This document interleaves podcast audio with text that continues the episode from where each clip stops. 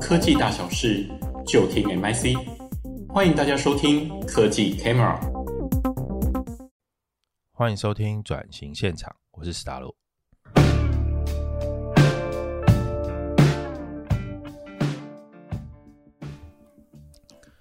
这集我们来聊纺织。台湾的纺织啊，从五零年代开始逐步萌芽，一直到六零年代的时候开始扮演出口的要角。嗯，这经历了蛮大的一个政策性的转变，一些这个政策性的辩辩论，最后的结果是我们开始做这个呃出口替代，也就是说，我们比较少开始，甚至不从日本、不从欧美国家进口衣服，我们开始进口纱，甚至进口棉，然后纺成纱。做成布，然后再做染整，再做编织，然后最后出口成成衣。那这件事情就导致，呃，从以前农业的出口变成这种纺织工业的出口，那一切就开始不一样了哈。那台湾过去的这个，嗯，这个这个叫什么外汇啊？外汇存体大部分都是从一开始第一波是纺织嘛，后来才开始有电子业，一样都是处于这种。代工出口的模式而成长起来的。那我们今天访的这位呢，呃，何梦修，他是这个腾达股份有限公司的经理。他们家其实也是这个老纺织了，然后在以前啊，在桃园的时候，那么纺织做生意做非常大。那随着台湾的人工越来越贵之后，然后呃，还有中国的逐渐开放，那。这个虹吸效应就极大，也就是说，他们整个家族的工厂就过去了，算是第一批，甚至第二批，就就是很早期就到呃深圳、中山那边去发展的台商。那在那个地方呢，他们就开始享受到了这个租税奖励等等的，不一样哈，有点像是嗯、美国它拓荒时期啦，给你很好的条件，可是基本上你到那个地方真的是从零开始开始拓荒的。所以就在那边，可能路都还没盖好，厂都还没弄好，所以你要从整地开始。那这个状态就是把台湾的纺织业有点像是连根拔起。不过呢，这个孟修他们，呃，我都叫他向了哈。不过呢向他们家呢，就是还算跟留台湾，基本上，嗯，他们说最重要、最重要就是打板。这个做样这一部分哈是留在台湾的。那他的说法是，这一块其实非常吃所谓的美感，还有素养的部分，就是你必须要看得多、见得多，加上本身够敏感，可以了解时尚的趋势，你这块才可以做起来。不管是做成衣、做潮流品、做皮件、做布、做呃，基本上他们家只要是这个能够用这个叫什么？织品哈，只要能够织起来的，不管是皮件或者是布，他们家通通都有做。那这件事情也是非常多角化经营哈，他们就会有整个家族就分成很多个公司，就是一个财务性的考量，再做一些交叉持股，就让这整件事情可以在注税的部分得到比较好的条件。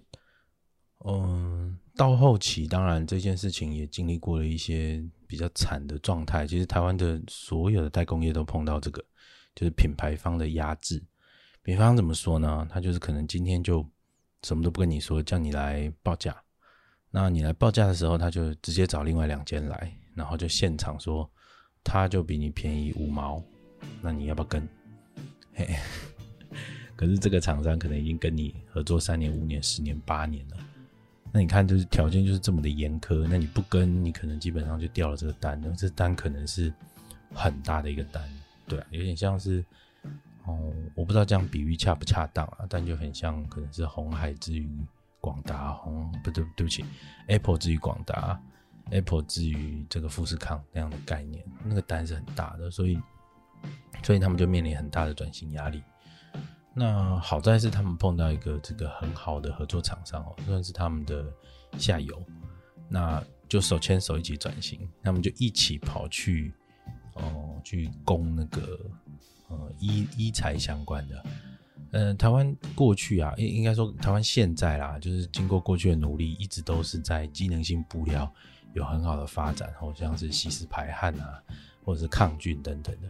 而他们家就很不一样，他们家就直接直攻最顶，就医疗级产业。整个工厂啊，整个制程都要经过很多的认证，然后才慢慢走出一片天，就避免掉这种被杀价的这种困境，你知道吗？开始讲话开始大声，然后我觉得老一辈开始长大，不是老一辈开始。呃，要开始逐渐交班的时候，就会开始想这个立功、立言、立德嘛，就想说我到底怎么留下来，就要开始有一些品牌上的概念。那最后呢，就是我们会在下集的时候聊到，就是这个呃，特大股份呢，他们就开始想说，那我们来做一个比较像是育成中心来做自己的品牌。那我们这部分会留到下集来说，就来听先听上集吧。好。像我看这个富山聚落名片上面写“漫无目的本是目的”，我我这种我们这种就是虚无主义的信徒就特别喜欢 这个说法，就是凡是这些发生在你身上的事，最终都会有用处，就不要想太多。嗯，没错，就是这种“漫无目的本是目的”，是你相信的吗？是啊，我一直觉得人生都是一连串随机的事件组成的。啊，random，对。你你不知道你的这一步跟后面会遇到的事情到底是什么，但可是人生就是因为这么这么的随机，所以才有趣嘛。对啊，可是这样子在做在做生意的时候，会不会，尤其是你又是做业务底出身的啊，做这件事情如果谈业务这样子，会不会会不会就是公司高层会觉得不行不行，你要再积极一点？其实偶尔会。还是会嘛？哈，当然会，当然会。那、啊、你们家之前做传产的时候，做纺织的时候，有经历到台湾这个纺织的起飞时期吗？有，就是刚好那一段时期。然后，嗯、呃，一开始在台湾，然后后来也经历了就是转型，所以就必须要到中国去。嗯，那也中国那时候在哪一个省啊？就是也是深圳。哦，去深圳。对，当时我我的。父亲、婆婆他们去的时候，就是那个时候，就是最艰苦的时候。那个地方的聚落都还没有产业聚落都还没有形成。可是他们不是会给很多租税奖励，各种就模仿台湾科学园区的方式？没有错啊，那个那个是，但那就是因为去的时候已经是很需要你付出很多的代价，所以他会在那个地方给你一些呃租会上面的租税上面的优惠。可是问题是那个地方的。各种的产业的聚落还没有开始，然后包含那个交通啊、路啊，其实都还没有那么完整的时候，所以我我现在那个那一段我没有参与到，但是听、嗯、听起来那一段的过程，大家都是筚路蓝缕啊，对啊，应该是侧干辣椒吧？对啊，对啊，一直骂啊，对啊，那个就是连柏油路都还没有好的那个时候。但现在已经是大城市了，对，那个时候是很辛苦。就是来投资的厂商不断的投资，把这个路建起来的。对，大家帮忙他们嘛，啊、对不对？好，所以那个时候在台湾做的时候，呃，现在这个 富山聚落是可以做起来的。某方面就是有点还是跟留台湾，是。但是那个时候你们那时候父子辈那时候的想法是，我的意思是说，把工厂移过去。但是研发移过去吗？还是什么东西有留下来？还是怎么样？那时候大概是什么样的分配？我们我们一直以来所谓的研发都留在台湾，当然我们的研发没有真的不是就是像是一个实验室的研发，但是其实就是样品室，哦、我们的打样打板室，那其实都是有功夫的师傅，其实都是用台湾的，因为那个时候中国的技术没有那么那么好，对，那么精准。所以这些东西都是留在台湾做，做完了才送去中国那边去处理，这样。可是这样子的状态会不会那时候做生意是会有时差的问题？I don't know，就是 Internet 可能还没有那么发达的时候，这些东西都要用 FedEx 寄吗？还是说那时候是怎么样分工啊？嗯，其实就是用寄的啦，真的用，真的是用寄的。哇，这件事情感觉不知道为什么很很浪漫呢？会吗？老派的浪漫。对，因为那可能当时就是很实际的，因为那边那边的精准度就是没那么好嘛。OK，他们的功夫就是不比台湾的打板的这些老同事这样子。嗯、对，所以有一种没办法的办法，也是只能这样。当然，过了大概十年，那个地方的技术成熟了，所以就开始会有。不一样的分工，就是比较更难一点的，在台湾有一些比较简易的消费品的那样子的东西，就会在那个中国那边做。呃，我我我对纺织业可能稍微深入的理解，是我有一阵子在很迷那个定制西装的时候啊，对，所以我才知道说，哦，打版师很重要啊，很重要。对，然后那个厉害的打版师，你看他那个手绘打版，就是说，哇靠，你这个这个曲线，这这真的不是用圆规或什么那个样，对，他就手画出来了，然后就对了。啊，人是立体的，但是要在平面的东西就做出服帖的，然后那个衬要怎么装，然后缝衬、熨衬，然后各种材质，还有它还要算什么缩水比例，哇，这些东西在我看来都是魔法。因为这这一部分也是看个人的美感啊，然后一方面他们以前的，据我所知，当时他们还是学图纸，对，所以其实那样子的训练是真的是很扎实，对对，OK，嗯。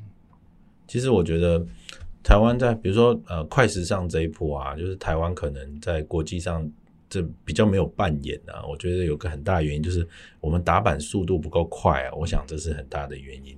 但是但是这个很我们这种外行人的理解，看商周的理解大概这样。但其实实际上，我觉得台湾在这个纺织业的转型，现在大部分我知道都是走机能科技，但你们家做的不一样，你们家做医材啊。这也是后来的转型啊，就是我们一开始还是以传统的消费品为主。那你还记得那时候传统消费品，衣服、裙子是这种吗？是包包类的。哦，你们家做包包，就是有午餐袋啊、冰袋啊，或者是旅行用的拉杆。酷，哦，那样子。你们家会做皮革吗？会，也做皮革。对，所以人造的那各种材质应该都碰了嘛。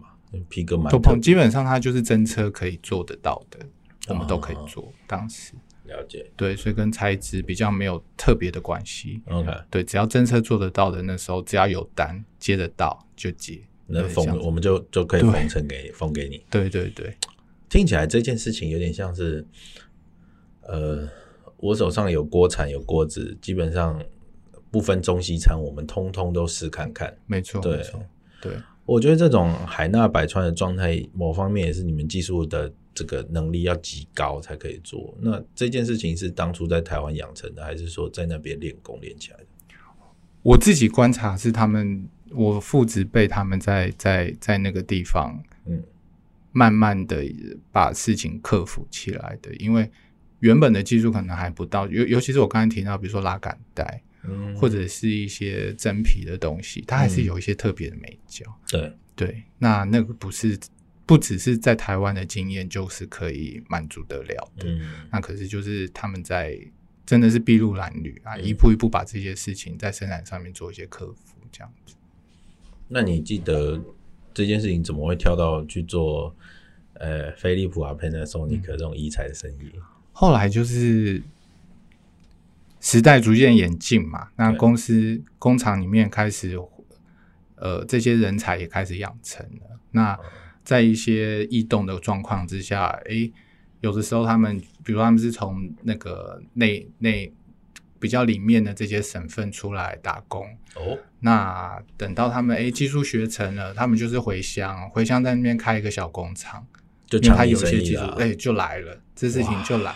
那可能一开始只是一两个，可是后来就大家发现，哎，这个好像可以，他们的单子他们也养到这样内需市场什么的各种考虑，所以久了之后就会发现，哎呦，这个出来对变成红海了。哦，那在这个红海上，你你会没有办法去跟在地人竞争。你你你们这一行里面的那个红海是毛利率降到多少？你们才觉得说，哦，这港口啊。科技业会有那个毛三到四嘛？那好恐怖，什么三趴四趴这种生意谁做啊？但是比如说我们餐饮业啦，哈，可能就是三十趴的毛利是必须要守住，一旦低于这个很多风险，我们就是面临到外在环境的风险，我们就会直接倒掉。对，对，我们其实一直是面临到客户转，直接对转单，我们才会对，因为我们还是会坚持，对，对我们来说利率不。利润。那个利润还是很重要的，是。对，所以一直是到我们开始发现客户真的在偷偷转单了，然后这些转单的东西的对象，其实我们大概都知道，都是转到谁都知道，对，赶紧出去耶，对对对，所以那时候其实也是某种危机的某种危机意识就开始了。这样，那到这个过程之中，我们就会开始想说，因为因为现象已经开始了，那已经不是说好我们要多做，我们还能在技术上面做一些领先，因为不是这些东西就是消费品，对对，是人工问题。对，那这个东西就是你很难去跟在地人竞争，那我们就只好转型做升级，这样。对，你看啊，他你不是做你不是做布鞋，你不是做排汗衫，你是转做衣材，你知道掷骰子吗？为什么是理财？嗯，对啊，就是我们也是因为客户。我们我们我们其实一直都是跟着我们的客户一直一直成长的这样子，哦、对，是是是。所以当客户那边告诉我们说，哎，这件事情有有人有需求，可是你现在做不到，那你要不要做？如果愿意做，我们一起为这个这个这个市场大家一起来努力，那我们就互相推啊。哎，这太浪漫了！等一下等一下，我要暂停一下。他有。就是你知道，光是两个人合作就不容易了，何况是两间公司要合作，那得是多少人要有一个共识，而且这个信任是要绑定的很紧密的，因为他他说服你的是要你花很多钱，可能是设备采买、厂房扩建，是，然后你可能必须还要前几批打样，可能还是丢水里，他有太多太多的钱跟时间要丢进去，那你怎么这个当初是？这个客户跟你的关系到底是多紧密，你们才可以做这件事情，或者是有什么东西是你也看到了，知道他不会跳船，或者是他必须要你，或者是怎么样？他可能是很血血淋淋的这种现实的依附，或者是可能就是兄弟之间哇天的交情都有可能。其实这个没你谈到的部分，其实都有。哎呦，一定都有，就是那个浪漫的部分绝对有，因为这这样子的客户，他可能是他从很小的时候。我们帮他，就有点像是我们帮他，嗯、因为，嗯，进工厂一定有某种生产量需求，对对对，才能够达到一个经济的经济的成本嘛。但是，一开始的时候，我们愿意支持，对，我们愿意支持。那或者说，在这个过程里面有各种困难，我们愿意帮他解决，或者是我们已经做到超乎他想象的东西了，这个客户愿意留下来，他不会，他就比较不会随着像。真的是消费品那样子，就是哪边便宜哪边去，对，就比较不是这样子的客户，这是浪漫的部分。嗯、那当然，一定还有一些商业操作的部分，是能够让我们让他们也让我们彼此的绑得更紧。这还这可以多说一点吗？有有这样的案例吗？我乱说啦，可能是交叉持股啊。对啊，比如说就是我们在。在某个地方，比如说在香港或是在哪边，就是做一些交叉持股，我们就是互相有一个不只只是信，对，不只只是信任，而是是有一个呃比较实际的合作方式来 maintain 这样子的关系。金钱的关系才是最坚固的。对对 对对，所以你是说，哎、欸，好像很浪漫，当然两，我是觉得两者兼有，是对两者兼有。哦，所以是这样。然后你的客户跟你说，我们一起来攻一财市场，是，然后。对，那可是这需要你对我们来说，就是需要额外的本领、额外的机器设备、额外的自动化，嗯、为了某一些精准度，好、嗯，为了符合客户的要求，然后 ISO 认证需要做到哪一个等级、哦、等等，那这都是要去配合的。这样，那你说浪不浪漫？当然浪漫啊，可以跟一个就是好像兄弟一样的客户一起一起前进。那当然也是一方面，也是我们看到了。哦，市场在换，整个整个生产的状况，哦、我们的竞争者在干嘛？这样子，我们来拉个时间线。你记得那个时候开始有转型危机是一九叉叉年、二零叉叉年，还是它可能是发生在那时候有什么？我乱说啊，什么中美贸易战或金融风暴？那是什么时候的事情？其实我觉得，我印象中大概就是两千年开始，嗯，两千年开始，那也是说他们中国的。整个社会在那一阵子有一些改变，就是比如说它更开放，消费力，他们希望，对，他们希望每个人都能够赚钱，OK，对，大家可以当老板，对，等等这样子的东西出来，然后改变了一些原本生产线上面的从业员的意识啊，对，那这个东西会也会影响到我们嘛？对，你们的成本就叠起来了。对啊，对嘛，他愿意留下来，那他很需要多一点的薪资，对，他不愿意留下来，他觉得自己可以当老板，他就走了，出去开，他可能就会成为我们潜在竞争者。对，对啊，对啊。所以是那时候开始，然后你们有几个客户，就是有这样的跟你们想说，我们一起转型。是，那是你们公司就是整个集团的第一次大转型吗？其实这个过程还是缓慢，就是它不是一个，对，它可能是好对对对，好几年的事情，它是好几年的事情，但是我们自己心里知道说，这个东西一定要做，就是非做不可，你不可以一直停留在那个所谓的传产原本最最原始的那个状态，因为那个状态它一定死，就我们看到的就是已经死一片了。你那时候已经做业务了吗？是啊，是啊，然后。呃，这个业务就开始要开始做不同业别的业务，对不对？老实说，我那个时候手上的客人现在都已经死了啦。哎、欸，对啊，因为我那时候手上客人其实就是以消费品为主的。哦，走光了。对，所以你要再开发新的医材这块的客户。对对对，那个就是另外另外的客户的转型。那我现在手上客户不只是死在我手上，他自己也活不下去了，因为各各种各种原因。欸，你们那个也是血淋淋的呢，血淋淋就是很现实。对，哎呦，我都不知道这纺织这一行，嗯，织品这一行的这个杀杀杀伐之气这么重。我以为电子烟那个杀没有，那个时候最最可怕的是有一阵子是可能两三家工厂，嗯。去香港，对，客户就在那个地方，三家现场报价，同样的东西，其实我们已经做很久了啊。可是他突然说这样不行，我找另外两家一起跟你现场现场比，那才叫做血淋淋。哇，那你报输了就、嗯、就没有了，你的单子就没有了。就是，所以我们才会觉得说，为什么要转型？因为消费品真的是哪里便宜哪里去，他不在乎你、啊。对，他不在乎啊，谁做都可以啊。对啊，谁做都可以。老实说也是啊，因为他没有那么需要精准度嘛。好，那我觉得那时候父执辈没有想说我来来做品牌嘛，就是织品的品牌。我说消费品的品牌有吗？其实做做做制造业做久了，一直都会有这件这个梦想啊。那时候也也有这样想，就已经开始有想了啦。但是我们就是一直阻止他，因为。其实做品牌没有那么好做，其实我们都知道。那超烧钱的。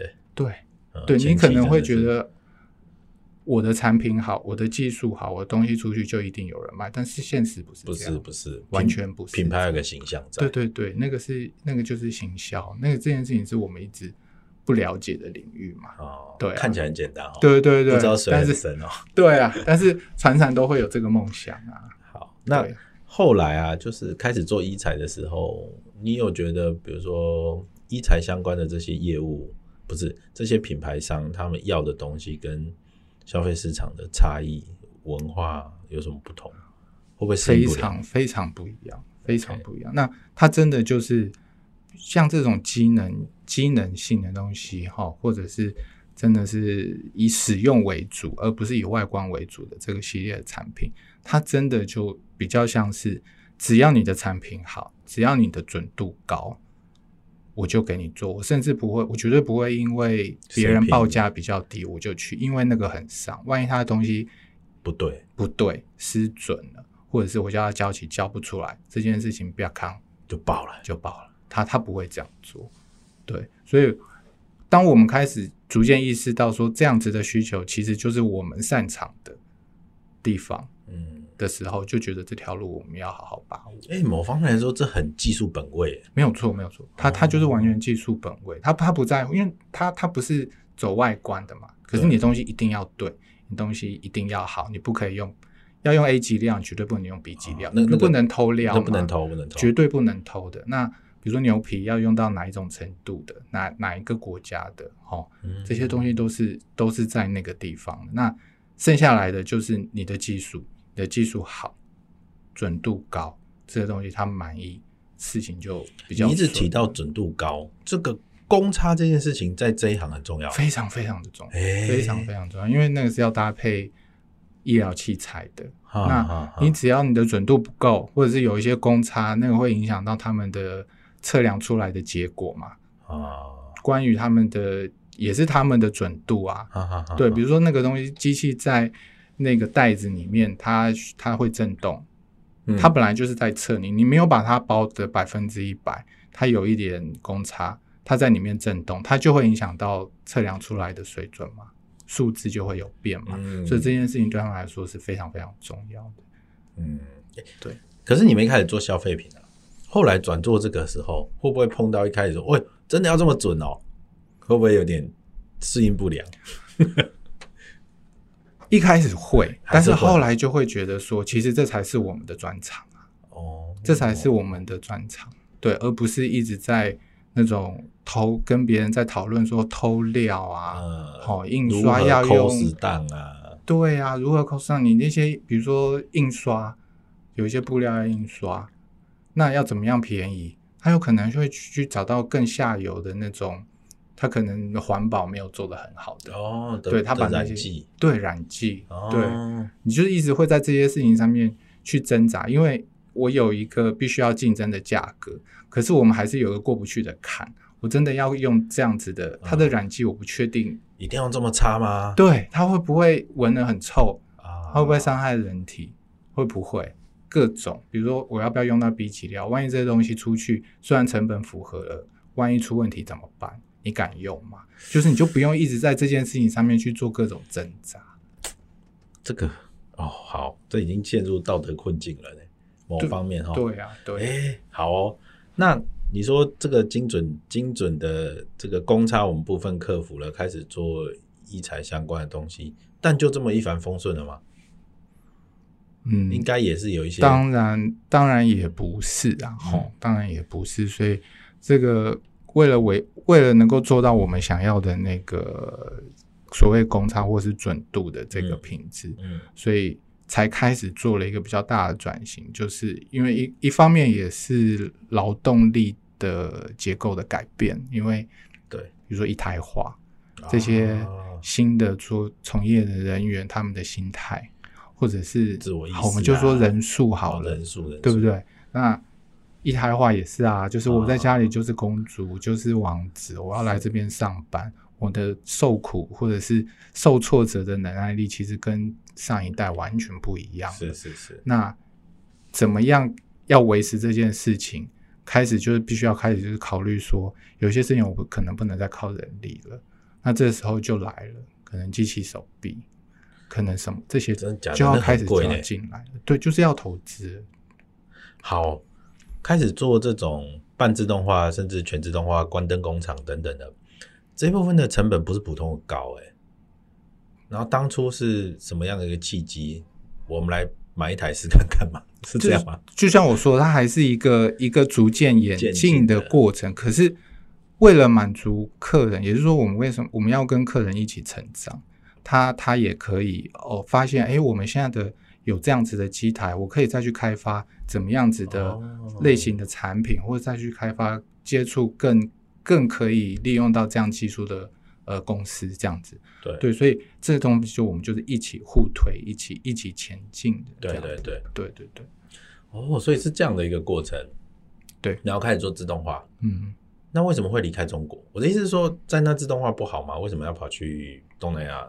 我们为什么要新南向？嗯这就是其实就这几年的事了嘛，就开始因为有那个.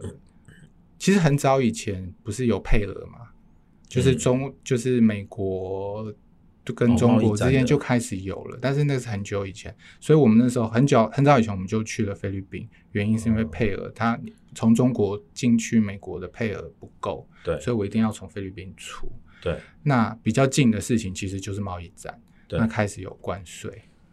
等等，干脆就把利润吃光光嘞！绝对会啊，绝对会。啊、然后，当然，那个中国的政治或是社会的状态，它一直在改变。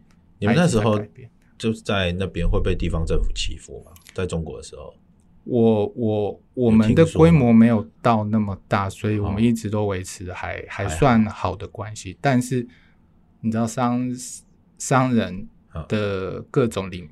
敏锐度啦，哦，敏锐度啦，是是是，所以一样是那个想法，说我的鸡蛋不能都放在同一个篮子里面。嗯、万一接下来的状况往我们比较不乐见的方式前进的时候，我要有一个后路嘛。对。对，所以在前几年，大概就是应该是五年前，我们就开始去决定要去布局回回到菲律宾，因为我们很久以前在菲律宾就有过生产基地，所以那是一个 Plan B，对 Plan B，对，但现在已经变你的 Plan A 了。那个，所以我们现在的客户都觉得说，一开始他们不能理解，为什么要做这件事情。嗯、菲律宾那时候整个制造成本是比较高的吗？相对来说是因为比中国高，对，在效率上面，哦，是人员效率吗？在效率上面，或者是说，比如说他们一定周休二日，哦、他是连加班都没有很愿意的，这样，哦、因为他们有一些宗教上面，他们可能要上教堂等等 okay, okay, 文化的问题。对对对对对，然后对，但是相对来说，可是当我们进去久了，然后再加上自动化设备进去的时候，其实就不会差的那么多。不会差的那么多。那现在来说好了，如果现在一切都是成熟的话，菲律宾或者是这种啊东南亚国家优势是什么？你们你们自己评估，就是跟中国比起来，我自己会说，嗯，情就是他的他的社会的状态相对稳定，OK，相对稳定，政治稳定，因为我们不能确定，就像就像中国他们某一个状况下，他就要跟你回收土地。啊，那你这个不能含扣呢？他要就要啊。对，哦、对对，那这件事情它会突然就发生了，因为他可能就是、嗯、我明年就要弄成商业区喽，这些你们都要走。对，他说腾笼换鸟就腾。没有错，那你我介绍你到更里面去。欸、问题是产业链没有对这件事情不在没有不在我们的考虑里面。嗯、对，所以而且他后来的确发生了，的确发生了。对对对对。对那所以才会觉得说啊，那个时候有去做这个决定，还是以现在回头看起来还是是有用的。这样，嗯、对，OK，、嗯、我对菲律宾的经验是是好的啦，就是我我潜水在那边学的哦，很漂亮，哇，第一个便宜啊，嗯、第二个是漂亮啊，那个他们有太多世界级的潜点是，但是必须要跟你说很抱歉，就是商业行为啊，或者是代工啊，工业这一块，真的是听你说我才知道哦，对啊。哦，所以所以后来生产基地都转到菲律宾了吗？逐逐渐啊，现在中国还是有，但是、哦、呃，配额越来越少了。对对对，那菲律宾就会慢慢的把它把它升高。那我们来聊聊那个医材这部分的独特性好了，就是哦，你们现在主要客户是交刚刚有提到像飞利浦或 Panasonic 吗？还是，是那大约的品相会是？我我自己很难想象医疗相关的制品的产品啊，我想到的都是检验设备仪器，对，那个硬邦邦的，西门子也有做嘛，但是制品会是什么呢？我们主要也是配合这些，就是呃跟身体相关的机器，它要怎么样帮你固定在你的身上，比如说某种头套，头套测脑电波或者是测心率。那个就是绑胸前，对这样子的东西去做配合。绑胸前那个就是现在运动用的那种常用的蛮类似，蛮像的哈。对，蛮类似。哦，有个松紧带可以调，然后有些对现在有些好像已经可以绑手背了，什么配合绿光的检测型技术。对啊，对啊。那因为跟皮肤接触的关系，嗯、所以以前我们比如说消费品会用到的一些扣五金扣条这种东西，你就不会用，没有办法用在。人的身上去做伸展，嗯嗯、所以变成说你用的我们要用的这些材质，就如你所说，它的机能性要够，嗯哼，它机能性要够，然后很服帖，对，很服帖，可能还有一点吸湿排汗，对对对对对，那让让让这个仪器在测量的时候不会受到过多的影响，嗯，这样，对，哦，头套那一块是就是 E E G 那种那种测脑电波的吗？对，类似那样子的东西。哇，以以前呢、啊，我大学的时候有去测过那个，那时候我们修 心理系相关的课程，是然后就是就是没有很认真念嘛，所以考试就没有考很好。老师说可以加分啊，我说怎么加分？那我们心理系很多心理学相关的实验，哦、你们去做实验，做一个实验可以加几分哦。然后想说哦，好好，以为就是去写写问卷了，是没有哎、欸，他们做生理心理学的。